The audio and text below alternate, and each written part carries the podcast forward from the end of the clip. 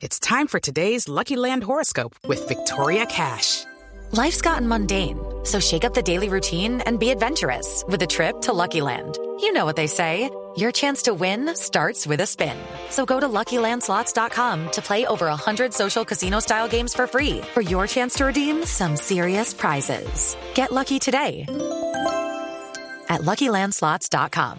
Available to players in the U.S., excluding Washington and Michigan. No purchase necessary. VGW Group. Void or prohibited by law. 18 plus. Terms and conditions apply. Permítame entonces hacerle esa pregunta a nuestro invitado que está en línea a esta hora. Él es Ryan Gregory, profesor de biología de la Universidad de Guelph en Ontario y autor de estos nombres, ¿no? De estas, eh, eh, de estos calificativos, por llamarlo así, eh, de las eh, variantes como Kraken y Centaurus. Mariana, por favor, saluda a nuestro invitado.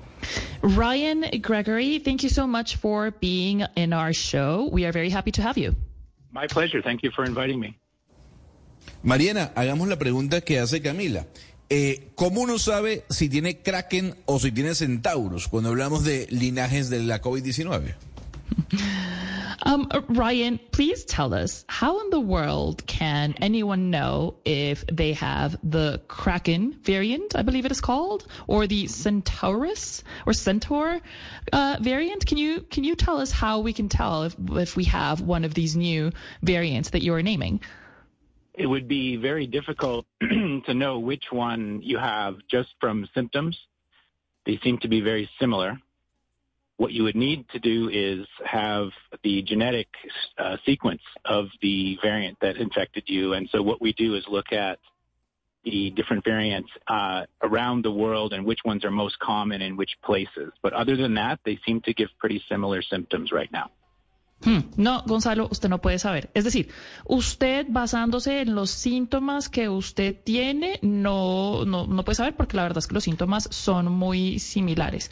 Lo que sí tiene que hacer, y pues si se quiere meter a investigar, porque pues no sé cómo más haría esto, es como eh, hacerle una secuencia genética a la variante que lo infectó a usted y también ver como la experiencia eh, en el mundo y las experiencias alrededor suyo para ver cuál es la variante más común.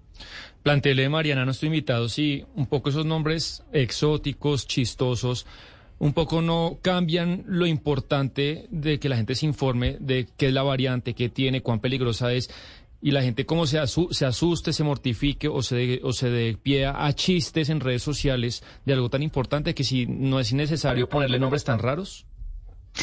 So, can you tell us? I mean, some people might say, might worry about uh, this trend of naming these variants with these very ingenious names that oftentimes can make people laugh. Doesn't that take away the relevance that these uh, variants, this virus needs in order to be effectively addressed? Is is is it looking at it from a, a humorous perspective, kind of taking away the importance that it deserves? That's a very interesting question in that most of the criticism that I've seen has been about the names being too frightening, too scary, uh, causing panic, which didn't actually happen. Uh, so the names are based on Greek mythological creatures, and the idea was we needed something uh, to identify the most important variants that we wanted to talk about within Omicron, everything in the last year has been named Omicron. So there's been no new Greek letter using the official system uh, since last year. So we decided let's have something that goes with that Greek mythological creatures to go along with the Greek uh, letter system. And the names are kind of chosen just as from a list. Essentially, they're not meant to be scary or funny. Um, I've seen people suggest we should have called it, named them after flowers or artists and things like that. I think that would downplay that this is still a, a dangerous virus. But no, they're not meant to, to be funny or scary. They're meant to let us talk about a small number of variants out of the more than 700 Omicron lineages that there are that all have technical names. Hmm. Entonces, eh, Sebastián, él dice que por lo que más lo han criticado es porque los nombres que le ha dado a estas variantes pues pueden sonar como muy miedosos, pueden causar un poco de pánico. Em, los nombres digamos que son de figuras mitológicas eh, griegas y la verdad es que él nos dice que ellos necesitaban eh, pues una manera de eh, identificar a las variantes más importantes del virus y que se tenía que hablar de ellos pues porque se dejó de utilizar el alfabeto griego para nombrar esas variantes. Vemos en este momento que todo es prácticamente Omicron, es decir, desde el año pasado solo hablamos de, de Omicron y ahora que el alfabeto griego pues no se está utilizando para seguir nombrando a estas variantes, sí se necesita, nos dice nuestro invitado, seguir con un sistema para nombrarlos.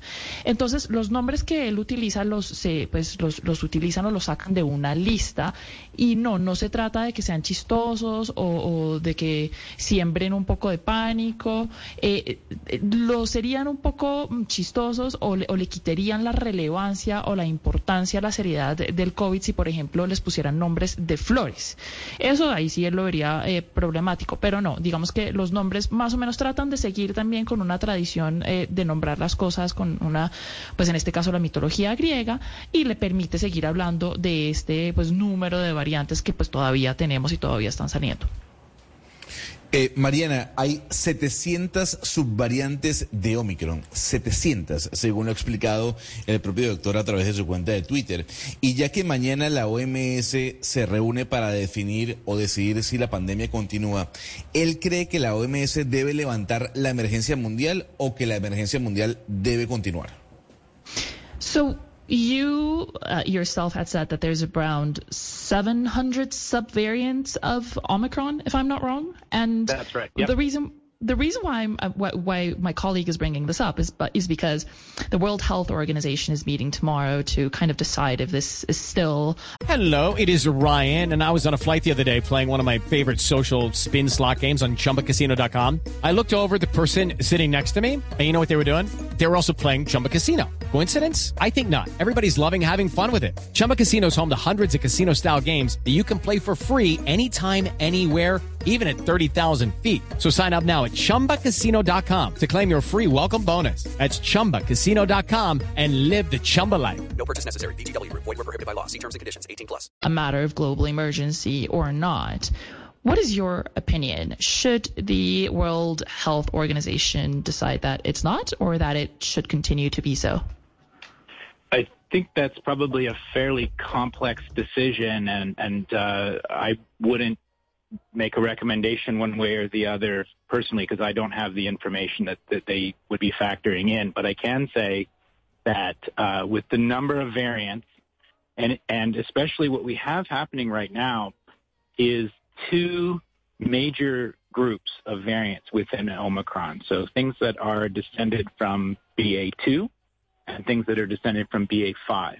And they are both causing large numbers of infections around the world, uh, obviously, especially in China right now, but also there's uh, have been surges in Europe recently, in North America, South America, and Australia.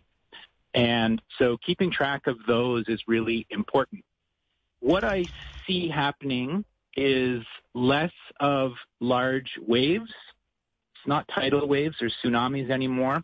It's rising sea level with high and low tide, just a, a, a large amount of virus all the time that goes up and down a little bit, not huge waves anymore. And that's because there's so many different variants all spreading around in different places.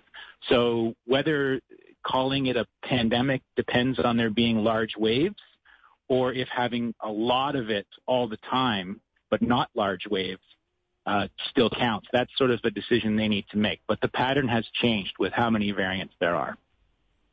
Gonzalo, él no se atreve a, hacer una recomendación, digamos, porque no dice que no tiene toda la información que se necesita y que probablemente tienen eh, los funcionarios de la OMS para eh, pues decidir si este sigue siendo una eh, pandemia o una emergencia o no. Lo que sí nos puede decir es que el número de variantes en este momento, lo que estamos viendo es que derivan de dos grupos de Omicron, el BA2 y el BA5. Ambos grupos de variantes están causando un grandísimo número de infecciones alrededor del mundo, especialmente en China, pero pues también en Norteamérica, Suramérica, Australia, Europa. Hay que hay que estar muy pendiente de estos dos grupos, eh, porque lo que está pasando es que ya no estamos viendo esos picos, como esos tsunamis que vimos al principio de la pandemia. Lo que estamos viendo más es como las mareas que suben, eh, y, pues todas juntas, digamos. Eh, entonces, digamos que eso también es algo que va a pesar en, la, en cuando, cuando llegue el momento de tomar la decisión de seguir llamando esto una pandemia o no, de si pues estos picos eh, que ya no ocurren y se han vuelto más en mareas, eh, si eso significa que es una pandemia o si pues ya dejó de serlo. Mariana, por favor, le pregunto al profesor Gregory, pues que nosotros entendemos que estos apelativos eh, pues son por divulgación científica para posicionar las variantes en los medios, pero ¿qué incidencia tienen estos nombres en sistemas de salud, en papers, en investigación científica o ahí se desecha? Okay, so we know, you know, that, that these are important names and, and especially so people can know them and scientists around can get to know them. But tell us, like, what is their impact? What are these names impact? What is it um, on, say, for example, healthcare systems or papers or investigations and such? Yes, so we have a bit of a problem now. If you remember the Greek letters, so Alpha, Delta, Omicron, those were introduced because it was very difficult to communicate about different variants using only the technical names. So the technical names are things like XBB15, BQ11, BA275, and there's hundreds of those now. So even earlier it was too complicated. So they developed the Greek letter system. Uh, the issue is that there have been no new Greek letters since Omicron. So our two choices are to say it's Omicron or to use those technical names. And it's a little bit like if you said, uh, what's that animal? And I said, uh, it's a mammal. That's not very much information. But if I gave you the species name, the scientific species name, that also might not be useful. So what these are are like common names. So you can think about uh, animals that we encounter a lot. So dog, cat, mouse, donkey. These are common names. So the idea of the nicknames for variants was to have a, a common name for the ones that we were talking about the most. So what has it done? I think it has uh, reminded people that the virus is still evolving. There are new variants arising and spreading, and that uh, that we can now communicate about the properties of those variants a bit more clearly. So if it's just a whole bunch of numbers and letters, it, it's very complicated. If we can say, well, you know, is Kraken spreading in Colombia? Is uh, Orthrus in Colombia? Which ones are in China? Which ones are in Europe? It really helps to clarify that. And I think the fact that the media has picked up at least one of the nicknames, Kraken, has, I think, helped open that conversation again about how we communicate the state of the pandemic now. Well, Professor Gregory, thank you so much for being in our show. It was a pleasure you're, talking to you. You're very welcome. Thank you very much. Bye bye. Y Mariana. Hey guys, it is Ryan. I'm not sure if you know this about me, but I'm a bit of a fun fanatic when I can. I like to work, but I like fun too. It's a thing. And now the truth is out there. I can tell you about my favorite place to have fun Chumba Casino. They have hundreds of social casino style games to choose from, with new games released each week. You can play for free anytime, anywhere and each day brings a new chance to collect daily bonuses. So join me in the fun. Sign up now at ChumbaCasino.com. No purchase necessary. VGW. Void were prohibited by law. See terms and conditions. 18 plus.